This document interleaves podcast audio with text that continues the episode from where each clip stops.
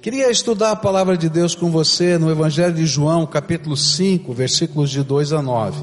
A Bíblia diz assim: Há em Jerusalém, perto da porta das ovelhas, um tanque que em aramaico é chamado Betesda, tendo cinco entradas em volta. E ali costumava ficar grande número de pessoas doentes, inválidas, cegos, mancos e paralíticos e eles esperavam um movimento nas águas. De vez em quando descia um anjo do Senhor e agitava as águas. O primeiro que entrasse no tanque depois de agitadas as águas era curado de qualquer doença que tivesse. E um dos que estavam ali era paralítico, fazia 38 anos.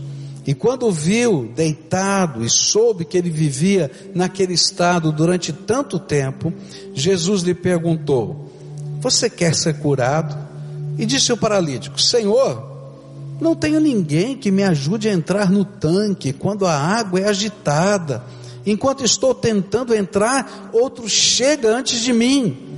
E então Jesus lhe disse: Levante-se, pegue a sua maca e ande. E imediatamente o homem ficou curado. Pegou a maca e começou a andar, e isso aconteceu num sábado. Pai querido, nós estamos aqui reunidos debaixo da autoridade do teu nome. E nós queremos te pedir, Jesus se revela aqui entre nós. Ó oh, Pai, tu conheces o nosso coração, tu conheces os nossos pensamentos, tu sabes as nossas necessidades ministra sobre nós. É aquilo que oramos em nome de Jesus. Amém e amém.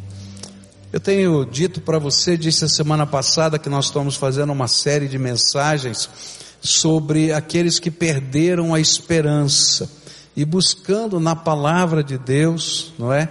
Respostas para aquele que está vivendo um tempo de desesperança. E essa manhã eu falei para você que eu ia trabalhar o tema, né? Que diz assim: quando vai chegar a minha vez? Você já passou por uma luta, por uma dificuldade, e que você está orando, você está buscando resposta de Deus, você está buscando um milagre, você está buscando uma intervenção de Deus, e aí você diz assim: tá bom, Senhor, mas quando é que vai chegar a minha vez? Estou precisando tanto. Tá? Hoje eu quero falar sobre isso, olhando para a vida deste paralítico, que estava dizendo isso durante 38 anos. E se você já passou por uma luta que demora, com certeza você já fez essa pergunta que o paralítico fez: quando vai ser a minha vez? E eu queria olhar para esse texto porque a Bíblia vai revelar algumas coisas, algumas cenas. A primeira cena vai ser a cena do lugar, a segunda cena vai ser do coração do paralítico, a terceira cena vai ser a cena do milagre. E nesta manhã eu quero começar olhando para a cena do lugar. A primeira cena tem a ver com o lugar que o paralítico estava. Todos os dias ele ia para um lugar chamado Tanque de Betesda. Betesda quer dizer casa da misericórdia. E ele ia todo dia para esse lugar. Na verdade, aquele lugar era o lugar da sua esperança. Ele já ouvira falar deste tanque há muito tempo que de tempos em tempos as águas eram movimentadas por um anjo e aquele que se lançasse primeiro na água era curado. E com o passar do tempo, a Bíblia nos dá a entender que não era apenas uma esperança vazia, mas que ele já havia visto isso acontecer algumas vezes.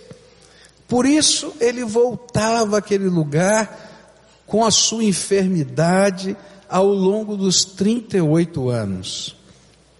Eu não sei se ele ia todo dia durante os 38 anos, mas a Bíblia nos diz que, pelo menos na época de Jesus, no tempo de Jesus, ele estava indo todo dia.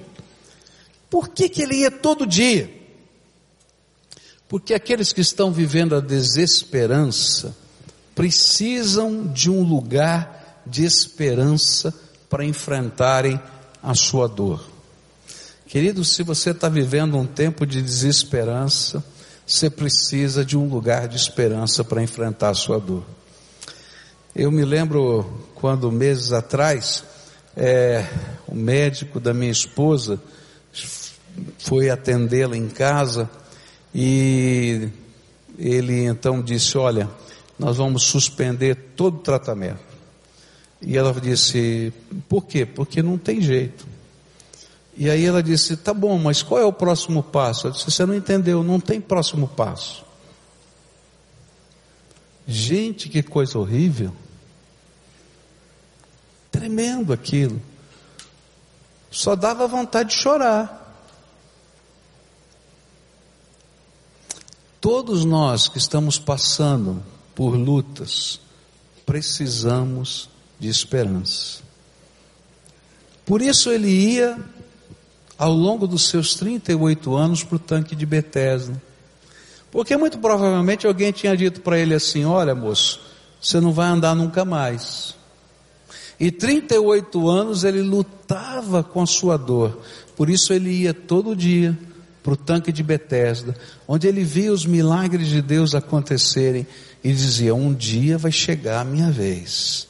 E ele estava lá no lugar da esperança porque ele precisava de esperança. Ele ia para aquele lugar porque ele sabia que aquele era o lugar da visitação de Deus. Por isso ele ia àquele tanque. Ele ia àquele lugar porque ele sabia que aquele era o lugar onde as águas eram movidas.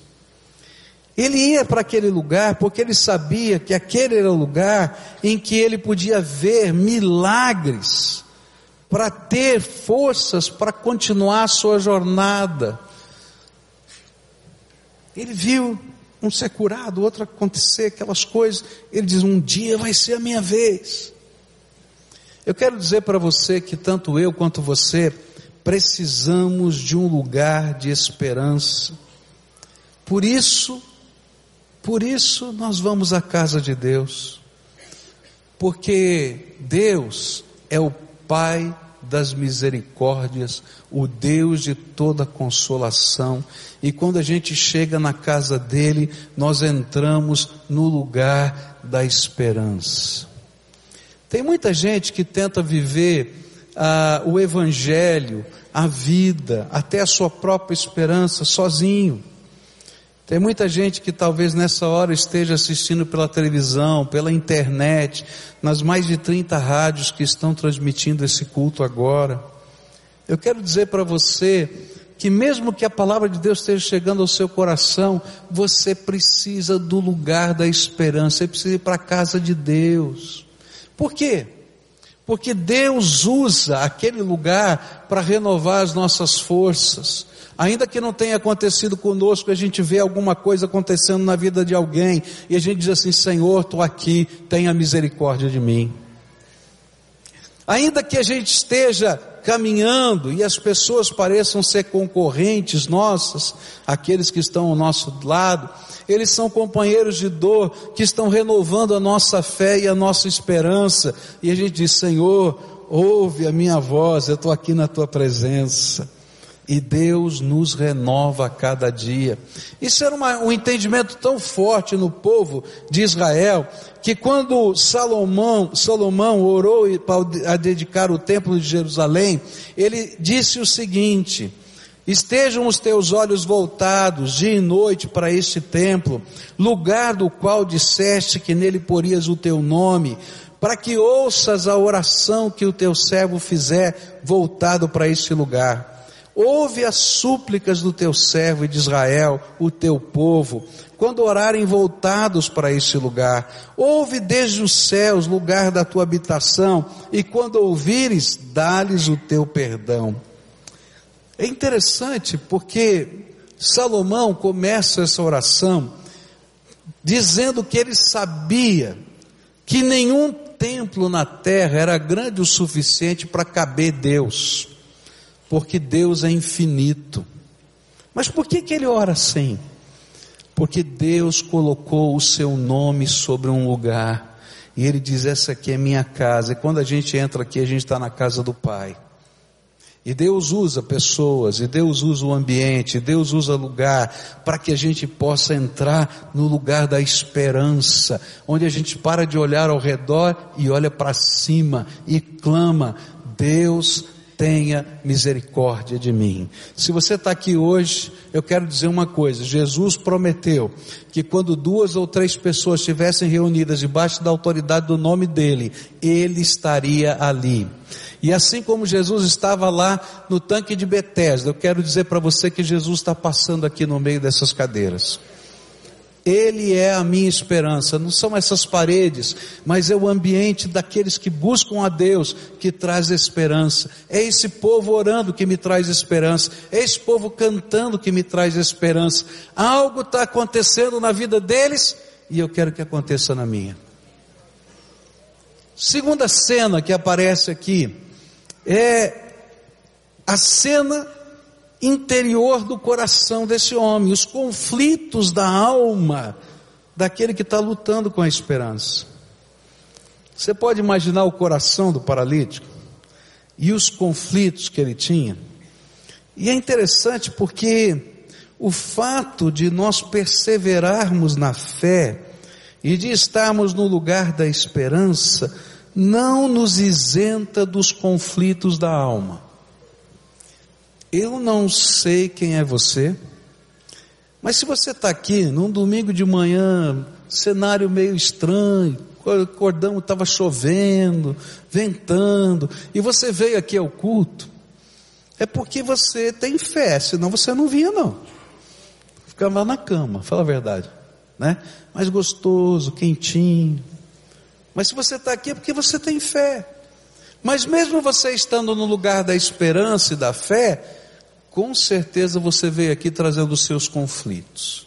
Eu não sei qual é o conflito que está no teu coração, mas eu posso dizer com certeza, todo mundo aqui está trazendo um conflito da alma. Está lá lutando no seu coração com alguma coisa. E o fato de a gente estar no lugar da esperança não nos isenta desses conflitos. E com certeza, esse homem tinha conflitos, e esse texto nos revela alguns deles. O primeiro conflito era o tempo do sofrimento. 38 anos esperando um milagre. Você já esperou uma resposta de Deus bastante tempo? Já? Qual foi o maior tempo que você esperou? 20 anos. Ontem a gente estava aqui num culto, um irmão disse: Estou esperando há 22 anos, consegui, louvado seja Deus. 22 anos. A gente aprendeu ah, semana passada que Moisés estava esperando 40 anos. Ele já tinha 80, mas ele perdeu a esperança com 40. Eu espero que não seja esse o tempo da tua vida, Lou, né? Você concorda comigo? Seja menos. Mas esse homem estava esperando 38 anos e isso estava mexendo com ele. Eu não sei quantas vezes esse homem pensou em desistir. E eu acho que a grande pergunta que havia dentro da alma dele era: Senhor, até quando, Senhor? Você já orou assim? Até quando, Senhor? Quando é que o Senhor vai me ouvir? Mas mesmo assim, aquele homem estava lá, do lugar da esperança. Você já pensou se depois de tanto tempo, ele não tivesse lá, bem no dia que Jesus passou.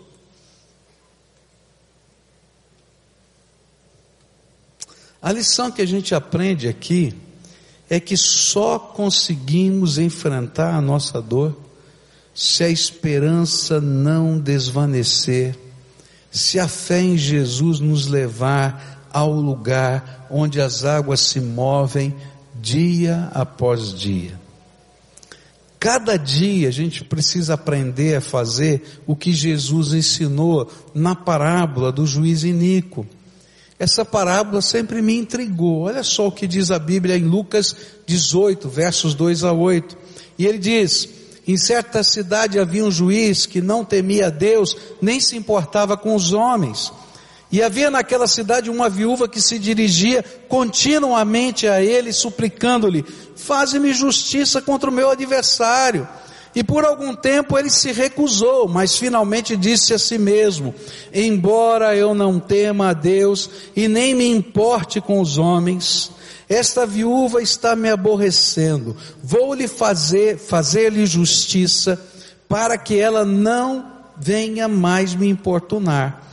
E o Senhor continuou: Ouçam o que diz o juiz injusto.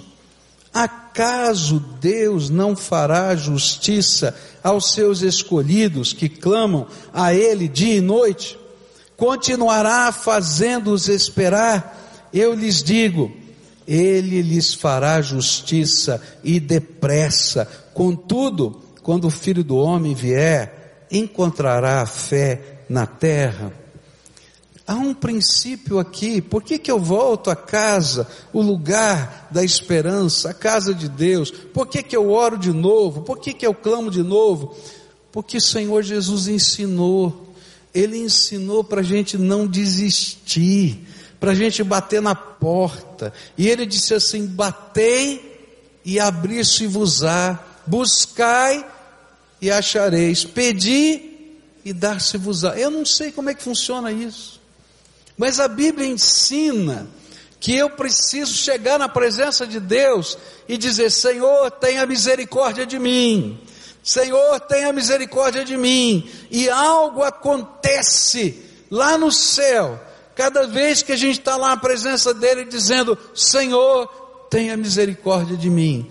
Por isso aquele homem estava lá, 38 anos, dizendo: Senhor, tenha misericórdia de mim. E não desistia.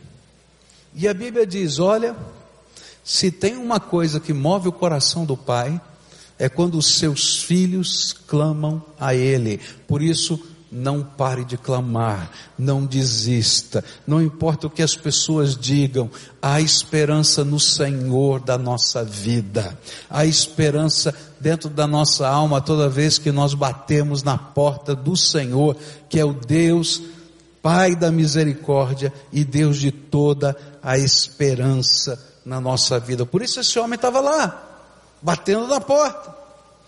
Eu acho que um outro conflito da alma desse homem era a cura dos outros. É, você vai achar estranho, mas é verdade. Por quê? Pelo tom do texto, nós entendemos que durante todos esses anos, ele viu pessoas serem curadas. Ele estava lá não por uma crença vazia de que talvez houvesse um milagre, mas ele viu, ele presenciou.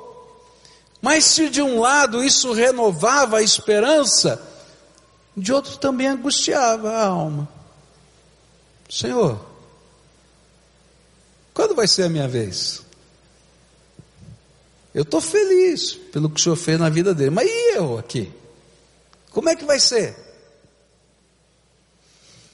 Eu já contei isso para você de uma família, acho que falei a semana passada, mas vou repetir, de uma família, não é que eh, cuja mãe estava é, assistindo o culto, Michel estava pregando, Michel tinha mais ou menos a mesma idade do filho dela, o filho envolvido com drogas e fora de casa, e, e, e aí então ela entrou no quarto depois do culto e disse, Senhor, não vou sair daqui enquanto você não trouxer meu filho de volta para casa. Fazia três dias que ele não estava vindo, e ela, ele clamou, clamou, e Deus fez um milagre, mandou uma senhora sair lá da, da, da casa dela, do barraco dela, na favela em que ele estava, pegou aquela, aquela coisa do fogão, né, onde põe a, a, as panelas, né, aquela, sei lá como chama aquilo, grade, aquela grade do fogão, não é? Achei que tivesse uma palavra mais, mais assim específica, mas a grade do fogão, não é? E chegou lá e bateu nas costas do menino, vai para casa que a tua mãe está chorando lágrimas de, de sangue.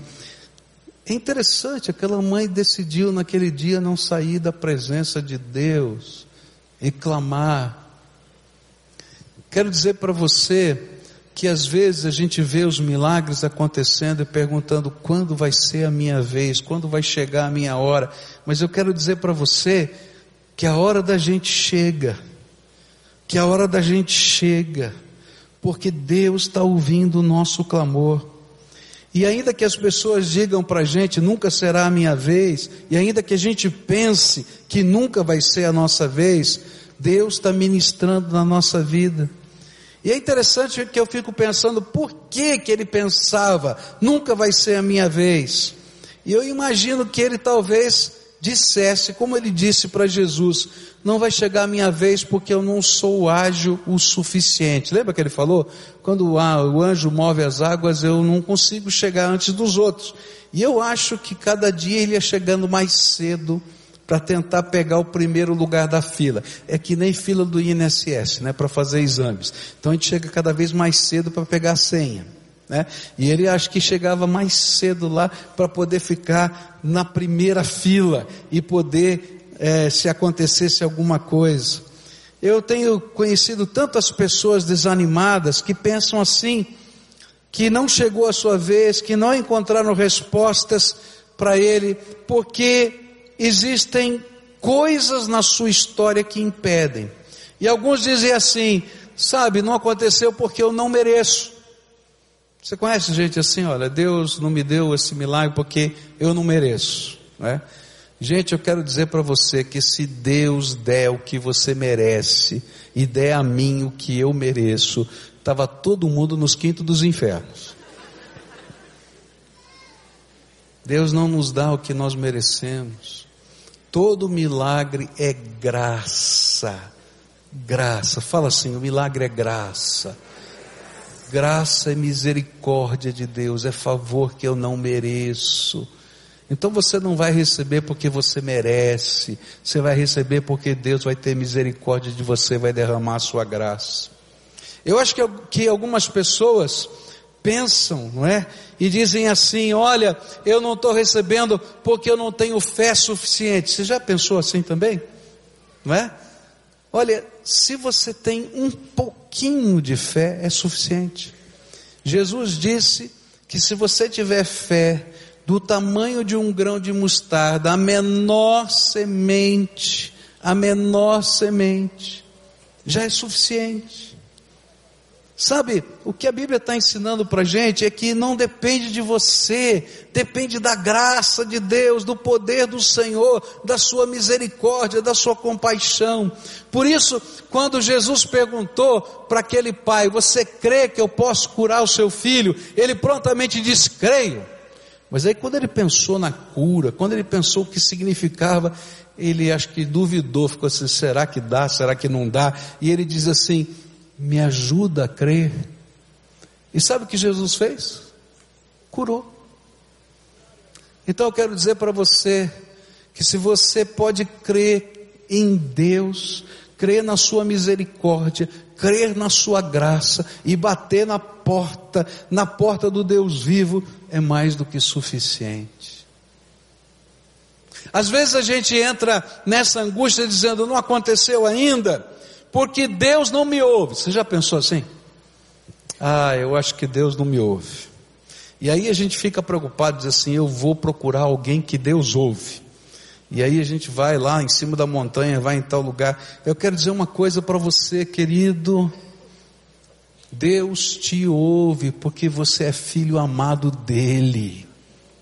Ele é, ele é teu pai. Ele tem um plano para a tua vida ele se importa. A Bíblia diz que ele se inclina para ouvir os seus filhos. Ele que está sentado no trono se debruça para ouvir os seus filhos. Eu sou avô. Quantos aqui são avós aqui? Ah, tem vários aqui, né? Tem até um ditado popular que diz assim: o vô é o burro chucro que o filho amansou para o neto montar em cima. Quem é vô diz assim, amém. Não é assim mesmo? É? Gente, eu fico pensando, tem uns voos aí que são importantes, são isso, são aquilo, mas quando ele é vô e está rolando no chão com o neto, está lá brincando, aí o neto chega, vovô, vovô, ele dá aquela cara de bobo assim, né? E está lá feliz, e começa a brincar e correr, já está de língua de fora, porque o vô já está, né? Já está de língua de fora, e aí o netinho diz assim, mais vovô, e ele, né, tal. Gente, eu acho que Deus está fazendo assim conosco. Ele nos visita, Ele nos ama. Ele está te ouvindo. A Bíblia diz que Ele não somente está te ouvindo, mas cada lágrima que você chora, Ele recolhe no seu odre e anota no seu livro a razão delas. Então não é por isso. Por isso eu vou continuar clamando: Deus tenha misericórdia de mim. Sabe o que é que vai acontecer para um milagre vir sobre a nossa vida? Não é que os nossos méritos convencem a Deus, mas todo milagre é graça e fruto da compaixão de Deus. A Bíblia diz que o tempo da espera daquele homem foi o que moveu o coração de Jesus.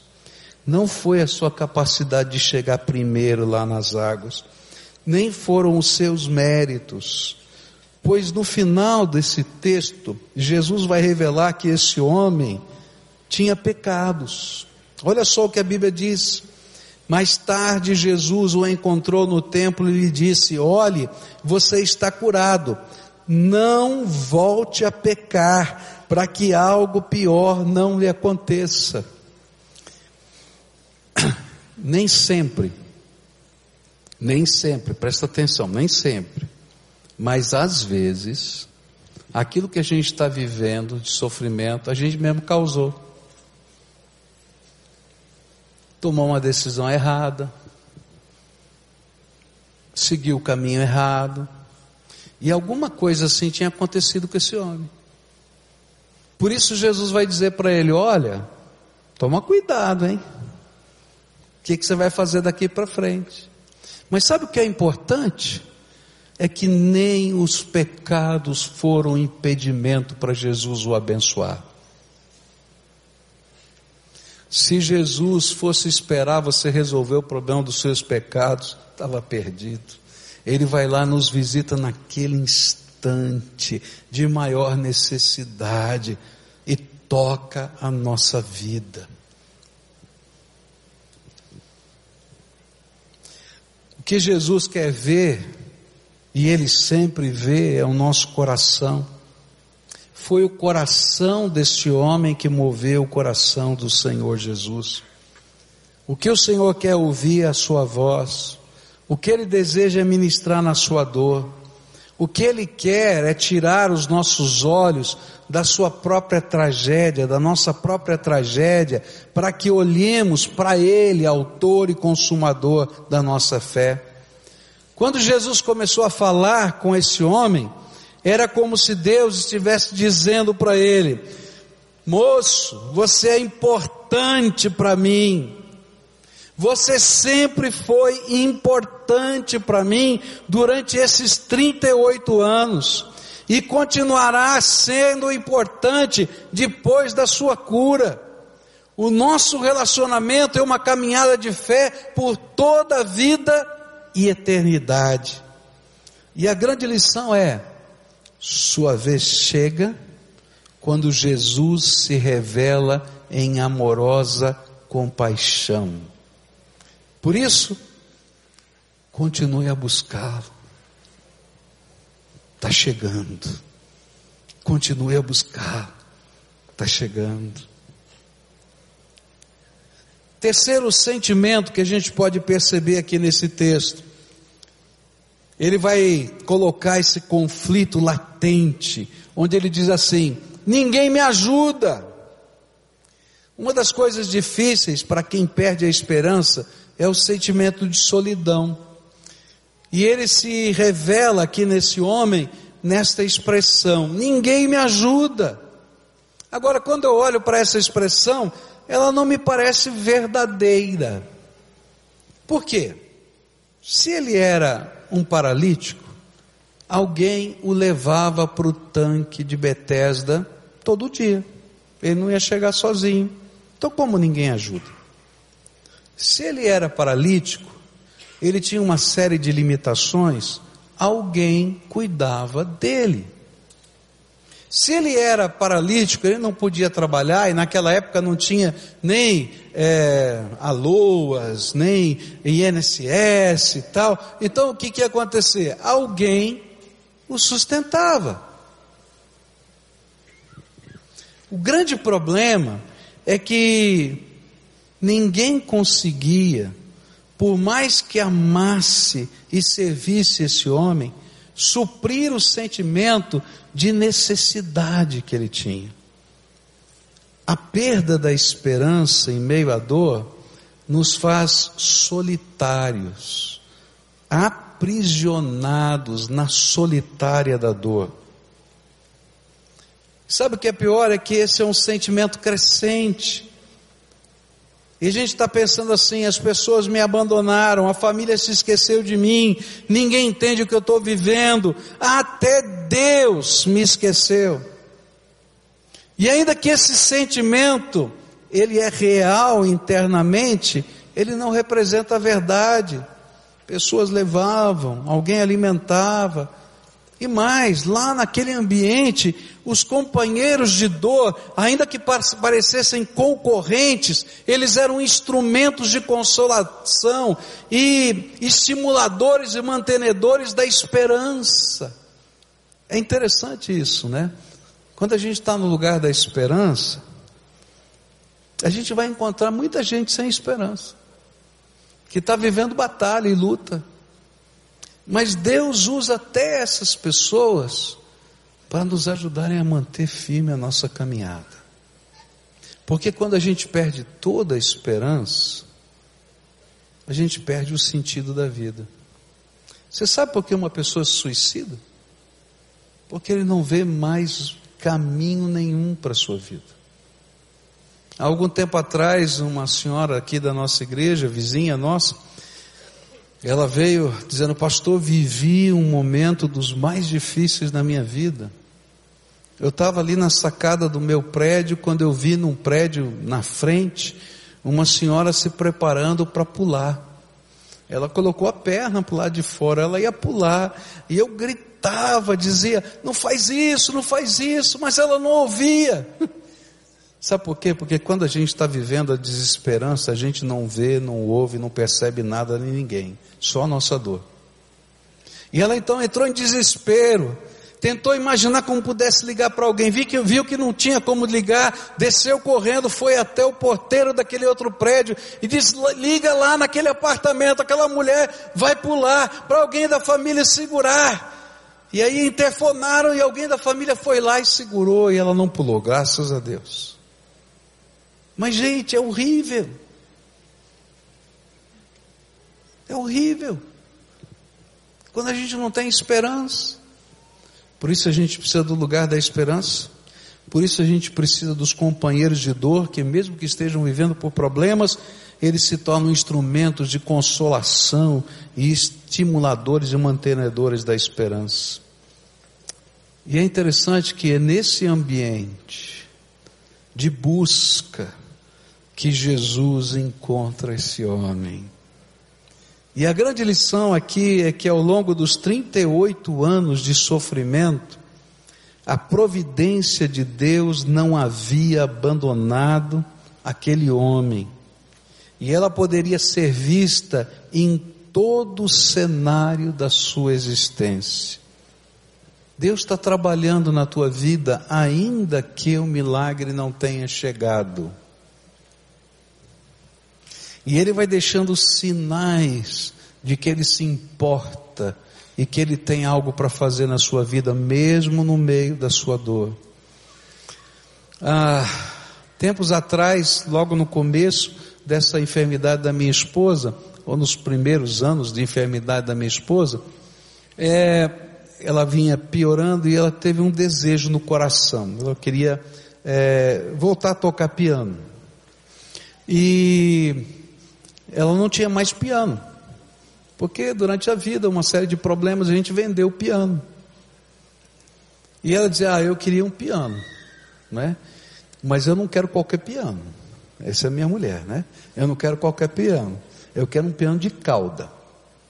E aí a minha cunhada disse: ah, vou dar para minha irmã um piano de cauda. Quando ela foi pesquisar o preço, ela desistiu. É caro que só. E aí isso ficou no ar.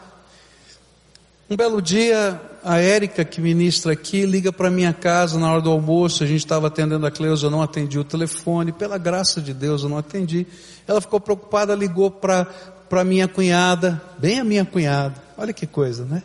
e ligou para ela e disse assim: Olha, está vendo algum problema na casa do pastor? Não, está tudo bem, eu acho que está tudo bem, mas é que eu não consegui falar. Falou: ah, Tudo bem, posso te ajudar? Não, é o seguinte: é que tem um irmão nosso que está mudando para os Estados Unidos e ele tem um piano de cauda. E ele quer doar esse piano de cauda, que não vai poder levar para os Estados Unidos, para alguém que ame a música e queira tocar. E aí a minha cunhadinha começou a chorar. Ah, eu conheço. Quem? A minha irmã.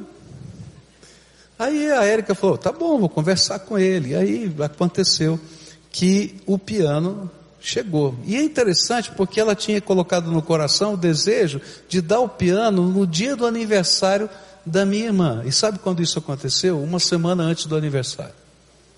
E ela disse: Que bênção! E aí então pegou o piano lá na casa onde estava, as pessoas já estavam nos Estados Unidos, e tentou levar para minha casa. Você já tentou subir num apartamento com um piano de cauda? Não subiu. Mas aí ela chegou o aniversário dela, estava lá no, no salão social do nosso prédio, não é? Salão de festas, e ali ela fez o aniversário da, da, da, da minha esposa, e quando ela entrou, estava lá o piano, meu filho tocando o piano, eles cantando parabéns. Era Deus dizendo: Olha, estou aqui. O milagre não aconteceu, mas eu não deixei de ouvir. O milagre não aconteceu, mas eu não deixei de cuidar. O milagre não aconteceu, mas você continua importante. Eu tenho um plano para a sua vida mesmo durante a sua dor. A lição que fica para mim é: vou continuar clamando, vou continuar pedindo, porque Deus se importa comigo. Nessa manhã eu queria orar com você. À noite eu vou continuar essa mensagem falando do milagre. Terceira cena é como Deus fez o milagre. Mas nessa manhã eu quero orar com você. Eu não sei o que está acontecendo na tua vida, mas eu creio que não foi por acaso que você veio aqui. E se Deus usou essa palavra para tocar o seu coração nessa manhã, e você está vivendo a sua batalha, a sua dor, os conflitos da sua alma, e você veio hoje ao lugar da esperança, é porque Deus quer fazer alguma coisa na tua vida. E eu vou convidar daqui a pouquinho você para sair do seu lugar para a gente orar junto.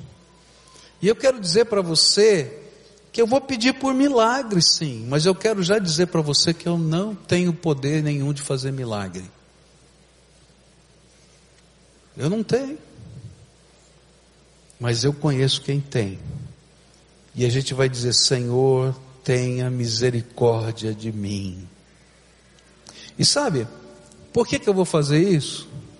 Porque a Bíblia me autoriza a fazer e me desafia a fazer isso todo dia, insistentemente, a bater na porta da graça de Deus e dizer: Senhor, tenha misericórdia de mim não pelos meus méritos, não pela minha capacidade, não pela minha agilidade, mas pela tua graça, pela tua misericórdia. Visita. E eu vou clamar ao Senhor, porque na minha vida eu posso perceber os sinais da sua graça em pequenas e grandes coisas que estão passando e acontecendo cada dia na minha vida.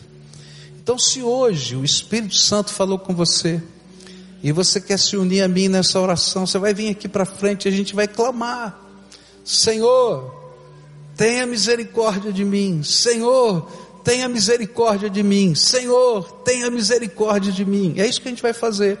Então, se você é essa pessoa que o Senhor está falando, vai saindo do seu lugar agora para a gente orar junto. Vai, vai se levantando, vem aqui à frente e a gente vai clamar ao Senhor, clamar, bater na porta, pedir, buscar. Porque o Senhor nos ensinou que a gente pode fazer isso. Enfrentar os conflitos da alma. Entrar no lugar da esperança. E dizer: Senhor, daqui eu não vou sair, não. Porque tu és a minha esperança, Senhor. E a nossa esperança se renova cada dia, porque o Senhor se revela cada dia na nossa vida. Então vai abrindo aqui espaço para quem está chegando, vem para cá, quem está chegando aqui, vem para a direita, vem para a esquerda, a gente vai orar. Esse é o povo de Deus que se une para orar, só isso, tá? Isso, vem para cá, vem para lá, vai espalhando aqui, ó, quem está aqui, vai espalhando um pouquinho mais para cá, para esse povo que está chegando aqui, vir. E a gente vai orar juntos. E buscar a face do Senhor. Eu não sei quanto tempo, eu não sei qual o tamanho da luta. Eu não sei se alguém disse para você que é impossível. Alguém já disse para mim que é impossível tanta coisa. Mas eu vou olhar para o Senhor, autor e consumador da minha fé. Porque se eu olhar para mim, ou se eu olhar em volta, estou perdido. Eu tenho que olhar para o Senhor. E a gente vai orar junto. O povo de Deus está descendo. Tem gente descendo lá na galeria. Vou esperar um pouquinho. E eu vou explicar como é que vai ser esse tempo de oração. Esse é um tempo tremendo na presença do Senhor. A primeira coisa que a gente vai orar, antes da gente falar da nossa luta, o que é a nossa luta, a gente vai falar do coração da gente. Quais são os pensamentos e os sentimentos que estão aí dentro da tua alma? Senhor, o Senhor não me ouve, não mereço, sei lá, tem outros, tem tantos outros que eu não conheço, está no teu coração. Mas fala para Deus o que é que está aí tu, no teu coração.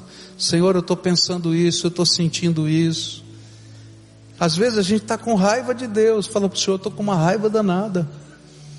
Porque está demorando tanto. Fala o que está na tua alma. Sabe por quê?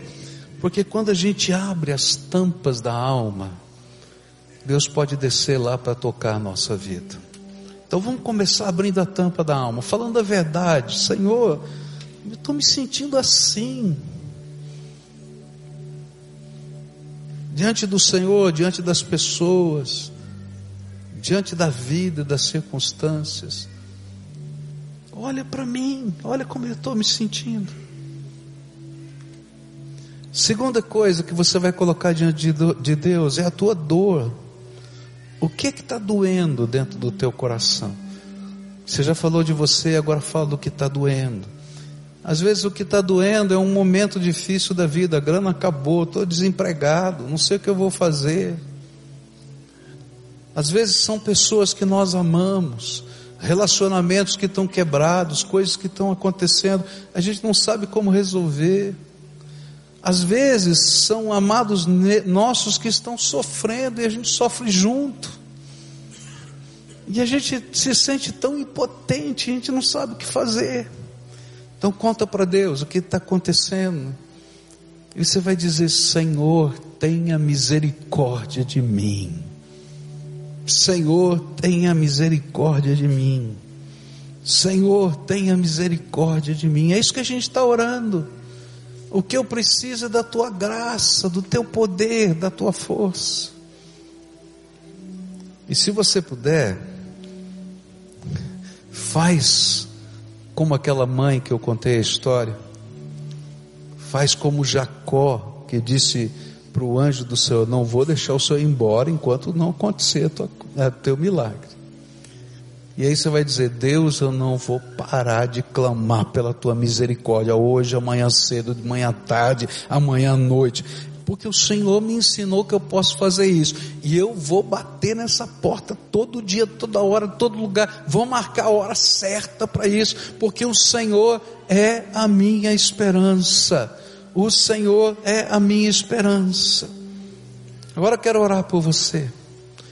Senhor Jesus, aqui tem um povo teu, tu conheces o coração deles, tu conheces o meu coração.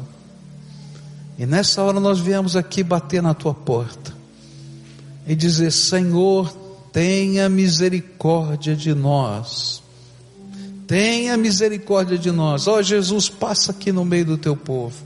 E eu quero te pedir, Senhor, faz milagres. Faz milagres. Querido Senhor, eu não quero te pedir que um anjo venha, não. Eu quero te pedir que o Senhor abra as janelas dos céus e derrame o teu Espírito Santo. E o teu Espírito se derrame sobre nós. Que os anjos vão lá na frente, mas nós queremos o Senhor, nós queremos a tua presença, nós queremos o teu toque, a tua consolação, a tua força, a visão do que o Senhor vai fazer. Nós vamos abraçar o Senhor e não vamos largar porque tu és a nossa esperança. Jesus, tenha misericórdia de mim. Jesus, tenha misericórdia de mim. Diz comigo, Jesus, tenha misericórdia de mim. Jesus, tenha misericórdia. Diz mais forte, Jesus, tenha misericórdia de mim. Ó oh, Senhor, nós estamos na tua presença. Tenha misericórdia de nós. É aquilo que oramos em nome de Jesus. Amém.